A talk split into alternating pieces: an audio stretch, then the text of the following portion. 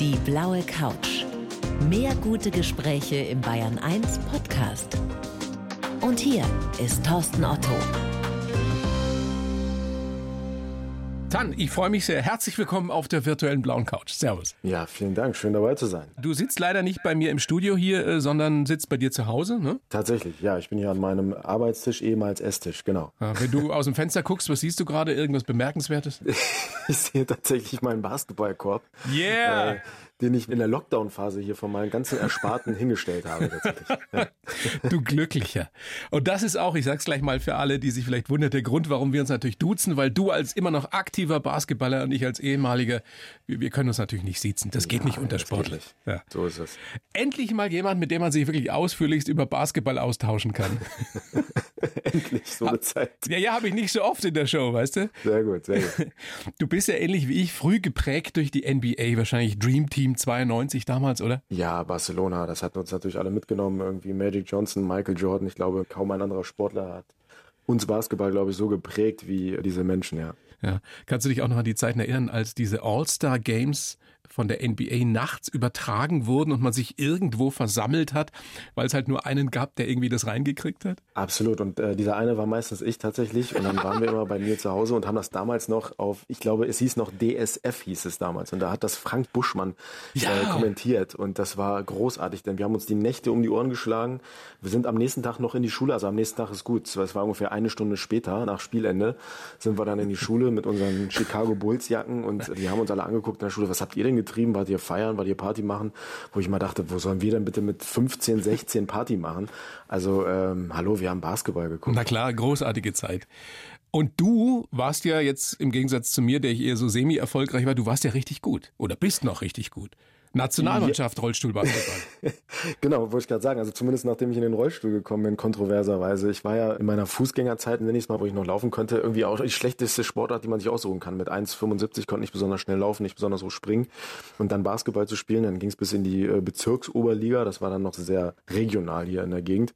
Und dann, äh, genau, nachdem ich dann im Rollstuhl war, interessanterweise tatsächlich, ähm, ja, sieben Jahre Bundesliga-Profi und im erweiterten Kader der Nationalmannschaft. Das ist schon ganz interessant, wie das manchmal so läuft. Das ist schon spannend im Leben Leben, oder was da alles so passieren kann. Ich meine, mit 1,75 wäre es relativ schwierig gewesen, Profi zu werden. Aber du hast es gepackt, ne? Du hast richtig äh, jahrelang als Profi gespielt im Rollstuhlbasketball. Genau, weil im Sitzen natürlich dann irgendwo so ein bisschen die Größe irrelevant wird, wobei man auch sagen muss, das ist ganz interessant, es gibt einen Nationalspieler, der ist im Sitzen, musst du dir mal vorstellen, 1,70 groß, also nochmal im Sitzen. Ja, der ist wirklich teilweise im Sitzen, ist der größer als andere im Stehen. Also der hat so einen riesigen Oberkörper. Also es macht sich da natürlich auch nochmal so bemerkbar. Das ist ganz total interessant. Ist auch selber übrigens ein Läufer. Wissen auch viele nicht, dass im Rollstuhlbasketball ja. 20 Prozent aller Profis tatsächlich gar keine Behinderung haben. Also die machen das einfach, weil sie diesen Sport geil finden. Sind die in irgendeiner Weise bevorteilt dadurch, dass die Fußgänger sind? Also ich persönlich würde sagen, ein bisschen schon, weil sie natürlich mehr Stabilität haben im Stuhl. Das sind dann meist auch die Center-Positionen, also die, die viel unter dem Korb agieren, weil sie dann auch dementsprechend höher im Stuhl sitzen können. Wenn du eine größere Einschränkung hast, also ein Handicap hast, wenn du zum Beispiel querschnittsgelähmt bist, dann kannst du halt nun mal nicht so hoch sitzen, sondern eher tief, ja. um mehr Stabilität zu haben. Das ist wie bei Autos. Ne? Also ein SUV wankt in der Kurve natürlich mehr als ein Sportwagen. Ja. Also wir könnten jetzt sicherlich stundenlang über Basketball reden, was aber den einen oder die andere Bayern 1 Hörerinnen und Hörer vielleicht vielleicht ausschließen würde. Deswegen, das könnte passieren. Lass uns, lass uns lieber über dich persönlich sprechen. Was viele sicherlich wissen, du bist Comedian, du bist jetzt auch Schauspieler in aller Freundschaft. Warst du denn früher äh, beim Basketball auch immer der mit den lockeren Sprüchen? Weil deine Comedy-Karriere, die startete ja relativ spät. Hast du das äh, früher entdeckt in der Schule, dass du immer der bist, der die Leute unterhält? Das fing tatsächlich an als Kind, ähm, als ich einen, so, so einen Zauberkasten von meinen Eltern geschenkt bekommen habe, wo ich gemerkt habe, oh, das macht aber Spaß, die Leute irgendwie zu unterhalten. Ich konnte die Tricks gar nicht, weil ich mir das nicht durchgelesen habe. Ich habe einfach nur gedacht, ah, guck mal, ich packe hier was in die Schublade, dann mache ich es auf und auf einmal ist der Ball weg. Das war dann schon das Highlight. Und ähm, da habe ich irgendwie gemerkt, das reicht nicht da musst du auch noch irgendwas zu erzählen. Du musst Sprüche machen, sonst sind die Leute nicht unterhalten. Und dann habe ich immer die ganzen Freunde von meinen Eltern, ähm, ja, ich hoffe jetzt mal unterhalten, ich hoffe nicht gelangweilt, aber es war auf jeden Fall immer so, dass ich gemerkt habe, dass es mir sehr viel Spaß gemacht hat, Menschen zum Lachen zu bringen. Woher hast du deinen Humor? Ich glaube tatsächlich durch die ganzen Lebensumstände. Also ich bin ja als, als Kind von türkischen Gastarbeitern so gesehen auf die Welt gekommen, in Deutschland geboren und habe da schon gemerkt, okay, bei dir ist es halt irgendwie alles ein bisschen anders. Du musst dich schon ein bisschen einstellen, du musst immer wieder ein bisschen, ja, dich auch erklären und Humor war schon immer irgendwie eine schöne Sprache um auch sensible Themen zu transportieren, sei es deine Herkunft oder natürlich auch deine Behinderung. Mhm. Humor ist ja auch weit mehr als nur Leute zum Lachen zu bringen. Das ist ja auch eine Haltung dem Leben gegenüber. Hat dir Humor geholfen in der Zeit, als dann wirklich klar war, du, du wirst im Rollstuhl sitzen, du wirst nicht mehr gehen können? Ja, am Anfang war tatsächlich Humor so ein bisschen etwas, woran ich überhaupt nicht gedacht habe, weil wenn du erfährst, also wenn, wenn ich, ich nenne es mal den Tag R, also der Tag des Rollstuhls, als mein Arzt mir gesagt hat, Herr Schaller, Sie werden irgendwann demnächst, in den nächsten Monaten Vollzeit-Rollstuhlfahrer, dann ist erstmal alles überhaupt nicht so lustig natürlich mhm. und man denkt sich, ähm, naja, das ist irgendwie so ungreifbar, ne? also noch bist du gar nicht im Rollstuhl, du, du hast auch damit gar nichts zu tun, wie kann das denn sein, dass du jetzt irgendwie demnächst im Rollstuhl landen wirst, wegen dieser äh, schleichenden Rückenmarkserkrankung und da ist es so, dass äh, man erstmal eher so ein tiefes Loch leur. Und tatsächlich, so wie es bei mir ja auch war, in eine sehr starke Depression verfällt und da erstmal schauen muss, wie man da rauskommt. Mhm. Aber gab es irgendwann dann so ein Schlüsselerlebnis oder so ein Schalter, den du umgelegt hast, wo du gemerkt hast, also mit Humor, gerade wenn man mit Selbstironie vielleicht auch gesegnet ist, wird es dann doch ein bisschen leichter? Tatsächlich, also es gab so ein richtiges Schlüsselerlebnis, wo ich in, der, in, so einer Phase muss man natürlich viel zur Physiotherapie gehen und mein Therapeut damals hat ähm, irgendwie zu mir gesagt, ja Mensch, Tan, ich kenne dich doch noch von früher vom Basketball, du kannst jetzt aber nicht mehr so gut laufen, warum spielst du eigentlich nicht Rollstuhlbasketball? Und dann habe ich halt eigentlich ernst gemeint zu ihm gesagt, ja, danke fürs Angebot, aber fünf Behinderte, die sich gegenseitig einen Ball gegen den Kopf werfen, da habe ich keinen Bock drauf. Und dann hat er sich total drüber totgelacht und ich hatte das ja eigentlich eher so ein bisschen ernst gemeint und habe irgendwie gedacht so, oh wow, okay. Und dieses Lachen von dem hat mir so gut gefallen, habe ich so gedacht, ach ja, irgendwie äh, ist das ja vielleicht doch ganz entspannt. Und irgendwie da habe ich dann gemerkt, oh, das ist also nicht nur der Weg zum Basketball, der dann irgendwann geführt hat, sondern auch eben zur Comedy, weil mit Humor mit dieser Situation umzugehen, ist äh, für viele Leute, auch die außenstehend sind, auch der einfachere Weg. Mhm. Dein aktuelles Programm heißt Geht nicht, gibt's nicht. Da machst du dich über Leute lustig, die nicht wissen, wie sie eben mit Menschen mit Behinderung umgehen sollen. Und jetzt habe ich mir darüber wirklich wirklich eine Menge Gedanken gemacht, weil das ist ja so, den meisten von uns geht es immer mal wieder so, dass wir nicht wissen, wie wir reagieren sollen. Sollen mhm. wir helfen? Sollen wir überhaupt was sagen? Sollen wir fragen? Wie hast du das erlebt in deinen Shows? Kommen die Leute dann danach und wollen noch mit dir reden drüber? Mhm. Lernen die wirklich was dazu oder lachen die einfach nur zwei Stunden und gut ist? Also erstmal, Thorsten, finde ich es grandios. Ich glaube, du bist der Erste, der gesagt hat, du machst Witze über Menschen, die damit nicht umgehen können. Normalerweise kommt immer die Ansage, sie machen ja Witze über Behinderte, was ja überhaupt nicht stimmt. Ja. Genau wie du es gerade gesagt hast, darum geht es nämlich, dass man eher ähm, um, die, um die Unsicherheit sich unterhält und Comedy macht, die nämlich dann zustande kommt, wenn man aufeinander trifft. Und genau, es ist tatsächlich so, dass die Zuschauer äh, nach den Shows zu mir kommen und sagen, hey Mensch, das war ja echt super, das war großartig. Ich habe mich da sehr ertappt gefühlt teilweise. Ja, ja. Natürlich ist es eine gewisse Art von Spiegel vorhalten. Und das finde ich ja so toll an meinen Zuschauern, dass die es wirklich schaffen, bei der ganzen Unterhaltung, bei dem ganzen Witz auch zwischen den Zeilen zu lesen, weil die natürlich genau wissen, was ich damit sagen möchte. Und so trifft es irgendwie so eine Mischung aus tatsächlich Comedy, aber auch, halt auch irgendwo einer gewissen Aufklärung. Wie ist denn deine Erfahrung überhaupt in den letzten Jahren? Wird der Umgang von Behinderten und Nichtbehinderten untereinander normaler? Das muss ja das Ziel sein, dass es irgendwann überhaupt keine Rolle mehr spielt. Ja, absolut. Also wir sind auf einem sehr, sehr guten Weg in Deutschland, muss ich sagen. Ich habe das Gefühl, dass gerade in den letzten zehn Jahren da unheimlich viel passiert und diese Normalität immer mehr ja, äh, gegenwärtiger wird. Man darf natürlich auch eins nicht vergessen, wenn man überhaupt nichts mit diesem Thema Behinderung zu tun hat, wenn man keinen kennt, der im Rollstuhl sitzt und so weiter und so fort, dann wacht man nicht irgendwann morgens auf und sagt sich, ach, jetzt beschäftige ich mich mal mit der Inklusion, sondern das ist halt einfach ein natürlicher Prozess, der nur funktionieren kann, wenn Präsenz da ist, also wenn man es sieht, wenn man Menschen mit Behinderung oder Menschen mit Handicap auch wirklich mal sieht, auch wenn man beruflich oder im, im, Freundeskreis nichts damit groß zu tun hat, weil nur dann wird es normal. Und da sind wir auf einem sehr, sehr guten Weg und jetzt ja auch zum Glück fernsehtechnisch und medial vor allem. In deiner Biografie rollt bei mir, da beschreibst du, und das war mir nicht so klar, was du da zum Teil erleben musst im Alltag, Situationen, wo Menschen Dinge tun oder dich Dinge fragen, von denen ich wirklich nicht geglaubt hätte, dass das möglich ist. Geht ja schon mal damit los? Stimmt das wirklich, dass wenn du abends unterwegs bist, dass sich dann Frauen, also nicht nur, weil du so fantastisch aussiehst, sondern einfach, weil du im Rollstuhl Rollstuhl sitzt, einfach so auf deinen Schoß setzen? Das passiert tatsächlich in Clubs, wenn man feiern ist. Dann, dann kommen sie wirklich und das bietet sich anscheinend echt an und ähm, da wird dann einfach sich mal auf den Schoß gesetzt und gesagt, ja Mensch, äh, ich dachte, ich setze mich mal ein bisschen. Und das finde ich eigentlich, also äh, es gibt Leute, die das stört, die finden das anmaßend. Findest ich du persönlich, das nicht komisch? Ich finde das super. Das ist erstmal aus, aus der männlichen Sicht heraus finde ich das großartig, weil man muss sich kaum noch Mühe geben. Es ist alles serviert.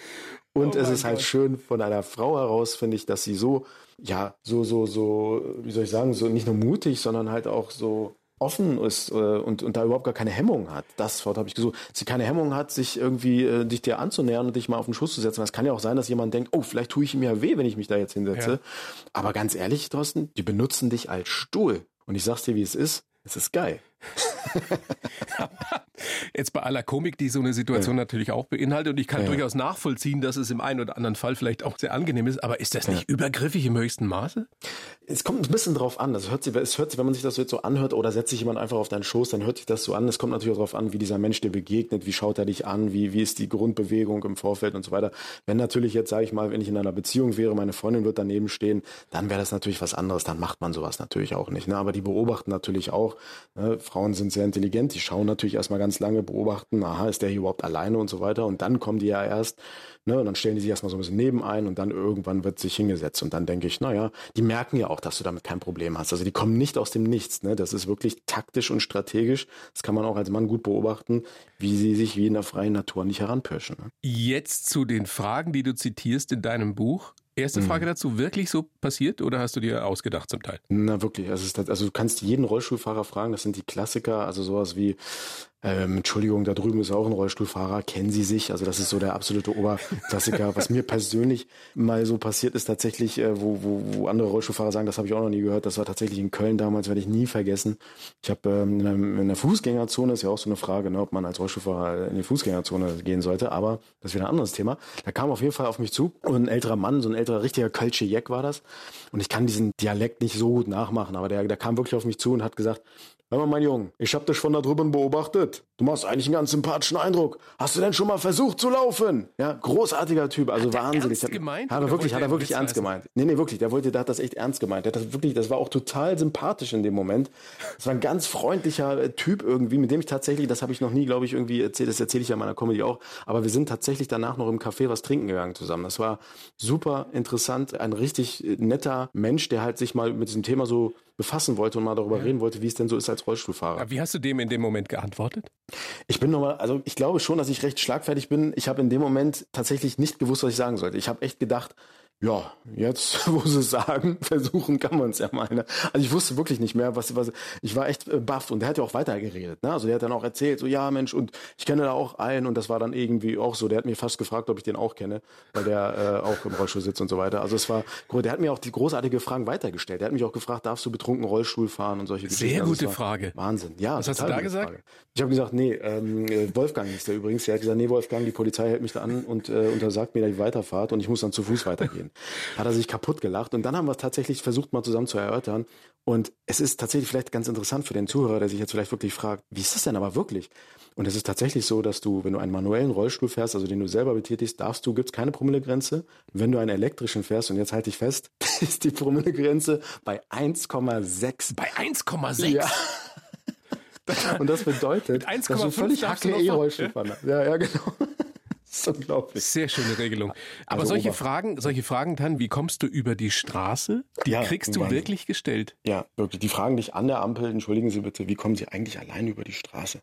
Und die Antwort mag den einen oder anderen vielleicht ein bisschen überraschen, aber natürlich bei Grün. Ja. Und wenn du das den Leuten sagst, dann fühlen die sich eben ertappt. Und das ist ja daraus, wo meine Comedy entsteht. Und dann kommt man irgendwo zusammen durch Kommunikation, lacht zusammen drüber und dann weiß man, alles klar, jetzt wissen wir Bescheid. Was mir auch sehr gut gefällt, wie kommst du im Supermarkt an die Sachen im obersten Regal?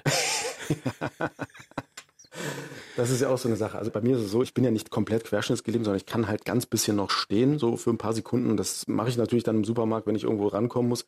Entweder fragt man oder wenn man das selber noch kann, dann ja, macht man das natürlich selbst. Und das ist immer sehr interessant, wenn die Leute dich sehen, weil, also während du kurz aufstehst, weil sie sich dann wirklich so ein bisschen, ich glaube, die fühlen sich ein bisschen hinters Licht geführt, weil ich glaube, gesellschaftlich gesehen ist ein Rollstuhlfahrer immer grundsätzlich erstmal komplett querschnittgelähmt. Also er kann überhaupt nicht stehen, überhaupt nicht laufen. Das ist so das, das Klischee, das viele haben. Das ist das Klischee, genau. Das ist aber nicht so. Also viele können wirklich noch vielleicht ein, zwei Schritte machen, aber es reicht halt einfach nicht auf die Strecke hinaus, also auf die Dauer. Meine absolute Lieblingsfrage, Sex mit Rollstuhl, wie geht das denn? Und die Antwort, die in deinem Buch steht, hast du die wirklich so gegeben? Ja, die habe ich tatsächlich so gegeben, ja. Willst ja, du die sagen oder soll ich? Ja, nein, du. Also wenn mich jemand fragt, Sex mit Rollstuhl, geht das überhaupt, dann sage ich, keine Ahnung, ich habe meinen Stuhl noch nie gebumst. Ja. Also es ist, es ist einfach eine geile, ich finde ich finde die Frage super, aber vor allem die Frage nach Sexualität und es gibt eine es, Umfrage. Es hat ja einen spannenden Hintergrund, ne? Also für viele. Ja, total. Und ja. vor allem, es gibt eine anonyme Umfrage und was würden Sie einen Rollstuhlfahrer fragen? Und wenn man nicht seinen Namen nennen muss, dann war die absolute Nummer eins Frage tatsächlich, kannst du eigentlich Sex haben. Ist tatsächlich so. So ist das. Das ja. interessiert die Menschen wirklich. Und was die Menschen sicherlich auch interessiert, Tan, um das Thema zu wechseln. Jetzt hast du es ja wirklich geschafft, muss man ja sagen. Also du bist jetzt nun wirklich ganz oben angekommen. Du bist seit August im Cast von In aller Freundschaft. Bei ja. uns im ersten, dienstags, Jawohl. 21 Uhr als Dr. Eli Demir. Das ist, stimmt das so? Du, du hast es, glaube ich, selber schon mal gesagt, der erste Arzt im Rollstuhl im deutschen Fernsehen seit Dr. Dressler in der Lindenstraße? Es ist vor allem der erste echte Rollstuhlfahrer, der einen Arzt im, deutschen Fernsehen spielen darf. Das ist das, was mich erstmal auf der einen Seite natürlich freut, aber auf der anderen Seite auch sehr verwundert hat, wie das sein kann. Also wir haben 2021 und jetzt traut sich eine Produktion, jetzt traut sich eine Serie und dann auch noch so eine große, tolle, äh, erfolgreiche Serie, die es schon seit 20 Jahren gibt, was ich natürlich total toll finde. Aber ich frage mich, warum gab es das vorher denn nicht? Ja, warum gab es das? Was ist deine Erklärung? Ich glaube, es ist einfach einfacher, einen Schauspieler, einen richtigen Schauspieler zu nehmen ähm, und den in den Rollstuhl zu setzen und sagen, hier, fahr mal vorher drei Runden, damit das einigermaßen echt aussieht. Aber es sieht halt nun mal nicht echt aus. Und der Ansatz von der Produktion zu sagen, wir machen es jetzt andersrum. Wir suchen einen echten Rollstuhlfahrer, der in der Lage ist, einen Arzt zu spielen. Und das finde ich total toll. Und ja, jetzt haben wir es. Jetzt ist es soweit. Ich habe das jetzt auch ein paar Mal geguckt, weil meine Frau großer Fan ist. ja. ja gibt es äh, gerne oder ungern an dieser Stelle zu. Und das Interessante für mich war, oder das Interessanteste, dass es gar nicht so auffällt, dass du da im Rollstuhl sitzt. Also das wird nicht übermäßig thematisiert. Oh, das ist ein großes Kompliment. Genau, es, ist, es wird nicht großartig thematisiert. Das war auch der Gedanke, dass wir gesagt haben, wir wollen gar nicht so hier jetzt irgendwie die ganze Zeit dieses Klischee-Ding aufmachen, sondern du bist halt kein Rollstuhlarzt, sondern ein Arzt, der halt zufällig im Rollstuhl sitzt. Und ich habe erst gedacht, naja, ob die das wirklich durchziehen. Und ich habe ja die Drehbücher auch bekommen und habe ja auch schon viele Folgen im Vorfeld gedreht. Und es ist tatsächlich so, wir machen es wirklich ganz genau so. Das ist einfach völlig normal. Da sitzt ein Arzt im Rollstuhl und ist quasi trotzdem auf Augenhöhe. Und das finde ich großartig. Aber du operierst im Stehen zum Teil, wenn ich das richtig in Erinnerung habe, oder? Also genau. Wie, hab, wie geht das? Ich habe tatsächlich so einen speziellen OP-Rollstuhl bekommen, wo man sich quasi, das ist auch ein elektrischer Stuhl, den man aber aufrichten kann, so dass man quasi steht im Stuhl. Also der fährt hoch und dann ist man fixiert unten an den Beinen, so dass man nicht umkippen kann sozusagen. Und dann kann man auf, im wahrsten Sinne des Wortes, Augenhöhe mit den anderen Kollegen zusammen operieren und kann auch in diesem stehenden Zustand auch durch den OP-Saal fahren, um sich zum Beispiel ein Röntgenbild anzugucken und so weiter. Das funktioniert ziemlich gut. Ja. Und so wird es in echt auch gemacht? Tatsächlich, ja. Es gibt, ich glaube, sogar zwei bis drei Chirurgen, die das genauso machen. Und daher kam auch die Idee der Produktion. Die haben das gesehen, haben den interviewt, gefragt, Mensch, wie ist das so? Und funktioniert das dann wirklich so gut? Und das ist genau so gewesen. Und dann haben wir das übernommen und zeigen mal, wie die Realität aussehen kann. Spannend. Also, es läuft verdammt gut für dich oder rollt gut für dich. Ich, damit die Überleitung zu dem Lebenslauf, den ich für dich geschrieben habe. Tan, ich würde dich bitten, den vorzulesen. Du hast den vorliegen ja. bei dir zu Hause. Und Gerne. dann besprechen wir das ausführlichst. Bitte. So, dann geht's jetzt los. Ich heiße Tanschala und es rollt bei mir. Dabei habe ich mich lange gegen den Rollstuhl gewehrt. Oh ja, das stimmt allerdings. Heute weiß ich, dass ich auch im Sitzen alles machen kann, nur eben anders. Absolut.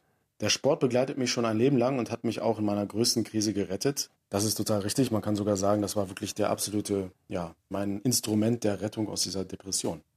Nach dem Tag R bin ich Basketballprofi geworden, Model, Comedian und jetzt auch noch Schauspieler. Jetzt auch noch Schauspieler. Das fehlt, jetzt fehlt nur noch der Musiker eigentlich. Sehr gut. Wer weiß, was ich noch bin kommt. das Schweizer Taschenmesser der Minderheiten, Rollstuhlfahrer, Türke und jetzt Achtung, auch noch Hildesheimer. Ja.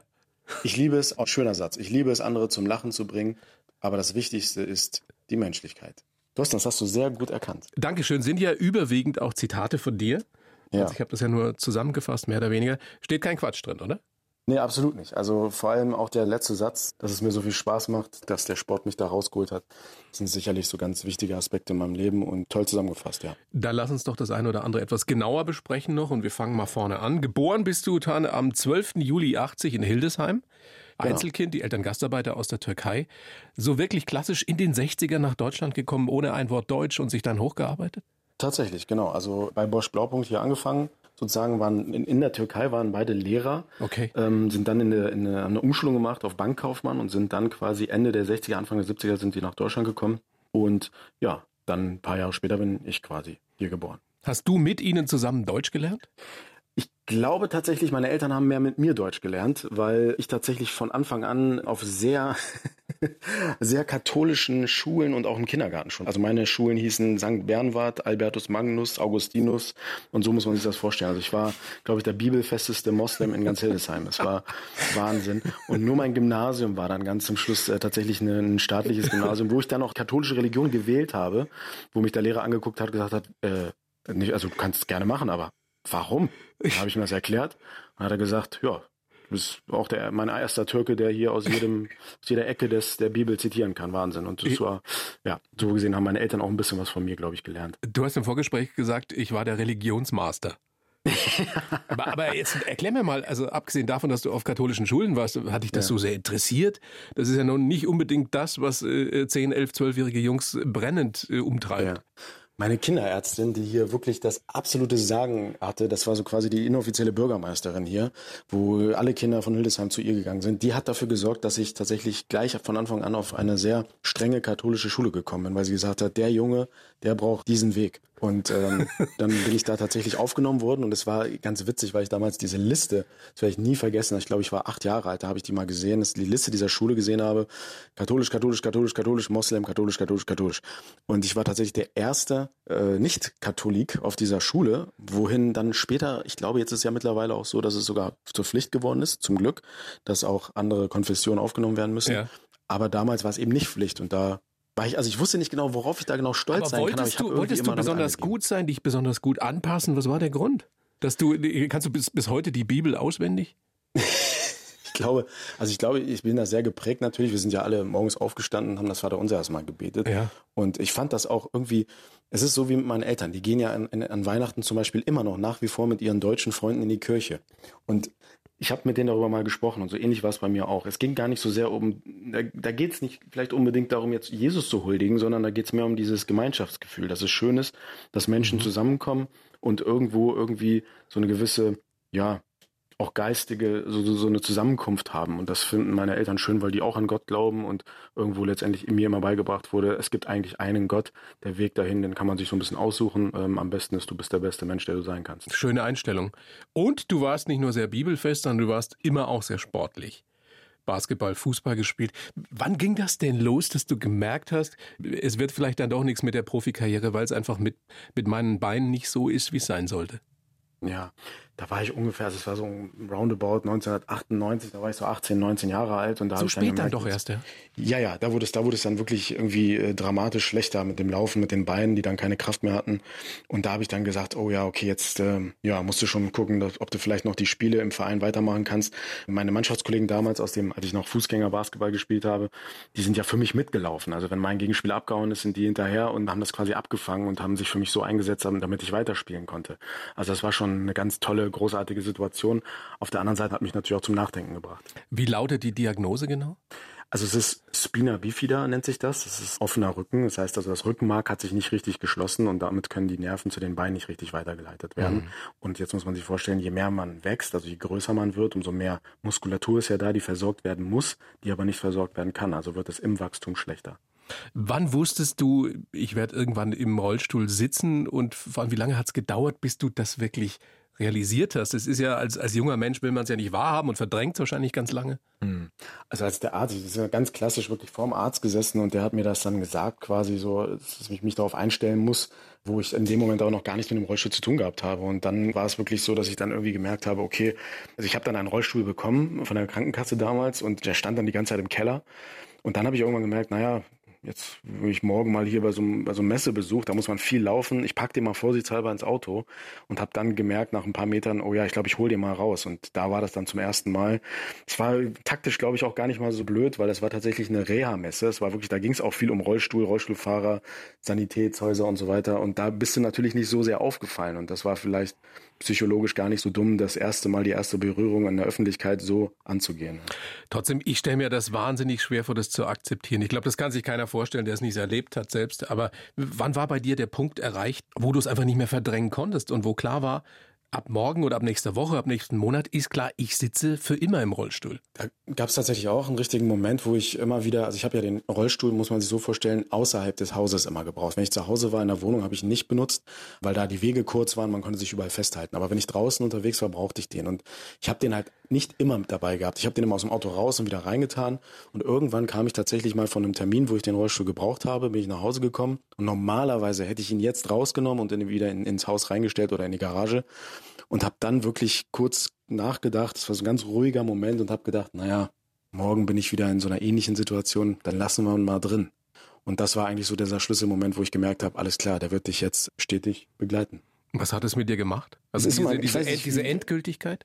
Ja, ich glaube, dass wir alle eins gemeinsam haben, dass wenn irgendwie mal so eine ganz, mh, hm, so eine Situation oder eine ganz, ganz ja, einprägende äh, Situation vorherrscht, es plötzlich alles ganz ruhig wird. Also es war äh, irgendwie war alles ganz still und leise um mich herum, wie in so einem abgedumpften Tonstudio. Es war, ich habe mich irgendwie selber gehört beim Reden. Es war irgendwie alles ganz, ganz leise, ein bisschen schwarz-weiß, auch ein bisschen eintönig. Und ich bin da schon so ein bisschen traurig gewesen. Und als ich die Tür vom Auto aufgemacht habe, um jetzt wieder in die Wohnung reinzugehen, dann war wieder so eine Art Normalität, wo ich gesagt habe, ja, das ist jetzt wirklich ein neuer Abschnitt deines Lebens und das musst du jetzt akzeptieren. Es hat dann lange gedauert, bis du es wirklich akzeptieren konntest. Äh, ja. Du bist, du bist krank geworden, du bist depressiv geworden. Durch die Tatsache, dass du endgültig im Rollstuhl saßt oder weil du einfach keinen Sport mehr erstmal ausüben konntest? Genau, es ging tatsächlich mehr um den Sport. Also ich war gar nicht so traurig darüber, nicht mehr laufen zu können, sondern vielmehr darüber, dass ich kein Basketball mehr spielen kann. Und das hat mich dann wirklich sehr eingeholt. Und man hat ja auch gemerkt, dass plötzlich auch im Alltag Sachen anders geworden sind. Kleinigkeiten wie, wenn man mit Freunden irgendwo in einen Café wollte und da waren aber Stufen und die dich dann angucken und fragen, naja, wollen wir lieber woanders hingehen und so. Das macht natürlich was mit dir. Und das hat mich wirklich irgendwann so stark eingeholt, dass ich gesagt habe, diese Unsicherheit, die ich dann hatte, wo geht's jetzt eigentlich hin, das Leben und wie macht man jetzt eigentlich alles? Weil man muss sich mal vorstellen, ich glaube, physiologisches Nachatmen, Laufen, das häufigste, was man macht. Und wenn das wegfällt, dann verändert sich schon vieles im Leben. Wie schlimm war das bei dir, diese Depression? Also schon so, dass ich sagen würde, das hat mich wirklich sehr stark eingenommen, so dass ich irgendwann gesagt habe, sorry Freunde, ich kann momentan echt nichts mehr. Ich war nur noch zu Hause habe mich fast schon ein bisschen barrikadiert, habe irgendwie Gesellschaft komplett gemieden, nur meine Eltern irgendwie an mich rangelassen und sonst wirklich niemanden. Also man kann wirklich sagen, ich habe zwei Jahre quasi wie in so einem, ja, eigentlich wie Lockdown. Es ist ein bisschen wie, als wenn man permanent Corona-Situation hat. Also man war wirklich nur zu Hause und hat irgendwie nichts gemacht. Und wir haben es vorhin ja schon angerissen, Sport hat dir wieder geholfen. Wie so oft im Leben Basketball, weil du dann Rollstuhl-Basketball für dich entdeckt hast. Was wäre denn passiert, wenn das nicht so gekommen wäre? Das habe ich mich auch immer gefragt, ob es vielleicht ein anderes Instrument, ein anderes Element gegeben hätte. Freunde, Psychologe, Musik, weiß ich nicht. Andere Leute haben vielleicht irgendwie Angeln oder Verreisen irgendwie so als Heilmittel sozusagen. Aber ich glaube, das, was mir wirklich am meisten geholfen hat und was wahrscheinlich alle irgendwo verbindet, die ein schlechtes Erlebnis hatten im Leben, ist tatsächlich die Annahme der Situation. Ich habe dann irgendwann gemerkt, es bringt nichts, sich dagegen zu wehren, sondern eine Abkürzung ist wirklich, wenn man sagt, es ist jetzt auch normal, dass es dir schlecht geht. Also das ist alles andere wäre jetzt auch seltsam. Also musst du dich erstmal darauf einlassen, dass es normal ist, dass du jetzt erstmal traurig bist, dass du weinen musst. Und das ist das, was mich dann nochmal wirklich so sehr weit nach vorne beziehungsweise sehr viel Zeit gespart hat. Und das wäre dann wahrscheinlich dann irgendwie nochmal der Weg gewesen, um zu gucken, was kann ich jetzt machen, um wirklich endgültig hier rauszukommen. Wenn es nicht der Basketball gewesen wäre, wäre es vielleicht wieder der Anschluss an der Gesellschaft, Freunde, Familie und so weiter, die ja sicherlich auch so trotz neben dem Sport mir sehr, sehr viel geholfen haben. Äh, es wurde dann der Basketball, du warst Profi, Profi, äh, Nationalspieler, du hast gemodelt, du bist ein sehr erfolgreicher Comedian, inzwischen Schauspieler. Also es ist ja wirklich gut gelaufen. Und ich habe in der Vorbereitung etwas von dir gelesen, eine Aussage, die ich einfach gerne hinterfragen würde, weil sie schon erstmal einen so ein bisschen umhaut. Du hast gesagt, wenn du jetzt wieder gehen könntest, wenn das irgendjemand möglich machen würde, sinngemäß, hm. dann wäre die Antwort für dich klar. Du würdest es nämlich gar nicht wollen. Hm. Das ist schwer zu verstehen für uns. Ja, das verstehe ich, dass das schwer zu verstehen ist. Ähm, wenn man in dieser Welt als Rollstuhlfahrer lebt, dann ist ja erstmal für einen und drumherum alles erstmal normal. Also für mich ist ja, ist im Rollstuhl zu sitzen, ist ja für dich oder wie für andere Menschen, die laufen können, wie als wenn sie laufen können. Mhm. Also es ist alles erstmal normal. In meiner Welt ist halt alles eigentlich auch gut und es ist alles barrierefrei. Ich kriege zum Beispiel manchmal Nachrichten, wo sowas drinsteht wie, ja, ich finde das super, was sie machen, ist sicherlich auch nicht mal ganz einfach, könnte ich wahrscheinlich nicht. Und dann muss ich mal kurz überlegen, was sie überhaupt meinen und dann denke ich, ach so, weil ich im Rollstuhl sitze, ach so, ja, okay, alles klar, alles klar, habe ich verstanden. Das vergisst man manchmal oder relativ schnell, weil es halt einfach normal ist für jemanden, gerade nach einer bestimmten Zeit. Jetzt muss man sich aber auch mal, um deine Frage zu beantworten, jetzt muss man natürlich auch mal überlegen, wenn man alles das, worüber wir geredet haben, dagegen eintauschen würde. Also wenn man sagt, du könntest wieder laufen und du hättest aber all diese Sachen nicht erlebt, also Comedy, Basketball, jetzt mit dem Schauspiel, das mit dem Modeln und alles, was ich da gemacht habe, dann würden mir Erfahrungen in meinem Leben wegfallen, die meine Persönlichkeit so geprägt haben, die mich dann letztendlich zu dem gemacht haben, was ich bin. Und somit würde also die Frage, würdest du wieder gerne laufen können, einhergehen mit der Frage, wärst du lieber jemand anders? Und das kann ich ganz klar mit Nein beantworten. Aber jetzt angenommen, du hättest all diese Erfahrungen trotzdem gemacht und äh, mhm. es käme jetzt eine gute Fee und die sagt, dann morgen kannst du wieder laufen. Du würdest mhm. doch nicht Nein sagen, oder? Doch. Ich würde, ich würde es nicht nehmen. Ich würde es nicht nehmen. Weil das, ich glaube, die Angst wäre zu groß, dass das, was ich bin, weil der Stuhl, weil der Rollstuhl ein großer Teil meiner Persönlichkeit ist, wegfallen würde. Aber Und hat der Stuhl dich zu einem besseren Menschen gemacht? Also auf jeden Fall zu einem anderen. Ich weiß nicht, ob ich sagen würde zu einem besseren, aber es ist auf jeden Fall zu einem anderen, der einen ganz anderen Zugang zu dieser Welt bekommen hat. Und es ist so, ich fühle mich ja nicht schlecht. Also ich fühle mich nicht unwohl. Also es ist, wenn ich diese ganzen Erfahrungen, die wahrscheinlich noch kommen, die ich nur einschätzen kann, eintauschen müsste gegen, ja, jetzt kommst du hier die drei Stufen hoch, dann würde ich wirklich ganz stark drüber nachdenken mit der Tendenz eher, nö, lass doch, ist doch alles gut. Das ist so spannend und so bemerkenswert. Und ich glaube, dass, dass du damit auch ganz vielen Menschen Hoffnung machst, die vielleicht äh, eine Horrorvorstellung haben, wenn mir mal sowas passieren würde. Mhm. Du zeigst, du bist der lebende Beweis dafür, dass es ein ganz normales, glückliches, zufriedenes Leben ist. Kein, sein kann. Es ist ja nicht für alle so. Es geht absolut, natürlich, es geht weiter. Das ist, man darf, wie gesagt, nicht vergessen. Wenn man als Außenstehender ist es immer so, wenn ich, also es gibt ja so Leute, die immer noch sagen, oh Gott, wenn ich einen Autounfall hätte und würde im Rollstuhl sitzen, dann würde ich lieber sterben. So, dann wäre ich lieber tot. Und jetzt muss man sich mal vorstellen, also aus meiner Sicht, der würde, der sagt ja eigentlich nichts anderes als, ich wäre dann lieber tot als du. Und das ist natürlich so ein Spruch, den man dann mal so macht, weil man halt natürlich keine Berührung damit mhm. hat. Aber es ist halt irgendwie so, dass es eben nicht, nicht vorbei ist. Und in meinem Fall muss man ja dazu sagen, nicht nur nicht vorbei, sondern es öffnet halt wirklich nochmal ganz andere Türen. Also je stärker, es hört sich so ein bisschen nach Plattitüde an, aber es ist ja so, weil ich es echt erlebt habe, je stärker diese Tür zuschlägt, umso mehr Wind macht sie, um andere wieder aufzuschlagen. Und das ist halt das, was man sehen und annehmen muss. Tan, das war ein wunderbares Schlusswort. Ich glaube, besser wird's nicht mehr mit uns beiden. Das hat mir großen Spaß gemacht. Du bist echt ein toller Typ. Das ist etwas, was uns jetzt alle zum Nachdenken anregen sollte, was du gerade gesagt hast. Und du, du hast einen tollen Humor, du bist sehr erfolgreich. Äh, was wünscht man dir? Ich weiß nicht, Gesundheit wie uns allen und, und ansonsten mach einfach weiter so. Absolut. Ja. Hoffentlich bleiben alle gesund und danke für dieses tolle Gespräch. Super gute Fragen, muss ich mal dazu sagen. Dankeschön. Hat man nicht immer so. Sehr, sehr cool. Und ja, auch an alle Hörer vielen Dank fürs Zuhören. Dankeschön. Tan, und wir sehen dich wieder am Dienstag dann 21 Uhr in aller Freundschaft. Sehr gerne. Und Comedy-mäßig bist du unterwegs? Kommst du auch mal nach Bayern?